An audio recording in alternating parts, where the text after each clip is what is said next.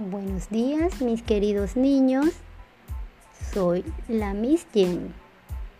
Como ya habíamos venido trabajando sobre los desastres naturales, ahora vamos a hacer unas actividades.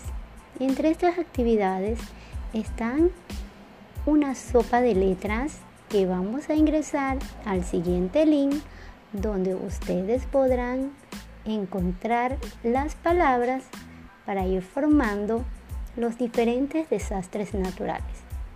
Les va a gustar. Ingresando a este link podrán luego ustedes crear su propia sopa de letras e ir innovando en diferentes temas.